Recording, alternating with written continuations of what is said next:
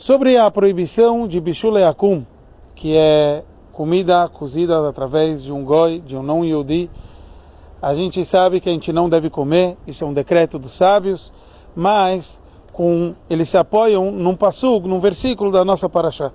Então Rebbe nos traz sobre esse assunto que o tratado de Avodazará ele termina nos contando sobre a lei de uma faca usada para coisas não kasher, que você deve fincá-la no chão dez vezes e só então você pode usá-la.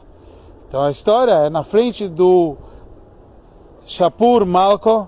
Shapur era um rei não não Yehudi, que na frente dele apareceu duas pessoas, Mariudo, que era Rav Yuda, e Badi Bartuvi. O, o rei foi servir um etrog e ele cortou com a faca pra, e deu para Badi Bartuvia e depois ele foi enfincou dez vezes no chão, ele cortou para a viúva. Badi Bartuvia, eh, ele perguntou para Shapur Malco, ele perguntou para esse rei, mas eu também não sou Yudi, por que você não enfincou no chão dez vezes antes de, de cortar para mim? Ele falou, Raviuda eu sei que cuida disso.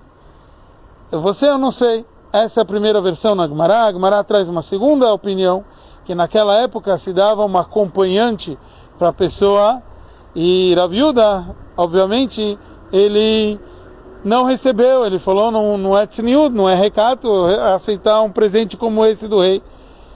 Já o Badi acabou aceitando.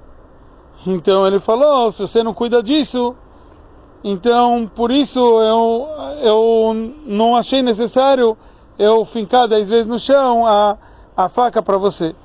Aqui tem várias opiniões relacionadas ao assunto, se a proibição de bichulacum é para não chegar a se casar ou se juntar uma, uma mulher não yudiá, e aqui seria talvez esse um dos motivos que o rei estava falando, você já não cuida, ah, acabei de, de dar uma moça para te acompanhar durante a noite, então eu não achei necessário enficar dez vezes a, a faca no chão. De acordo com tudo aquilo que a gente aprendeu, a gente viu uma coisa muito importante, isso que o Rebbe fala. Quando um Yudi, ele cuida do Yiddish, do judaísmo, como é necessário, todo mundo respeita. Até um rei vai respeitar você, porque você respeita a Torá e Mitzvot.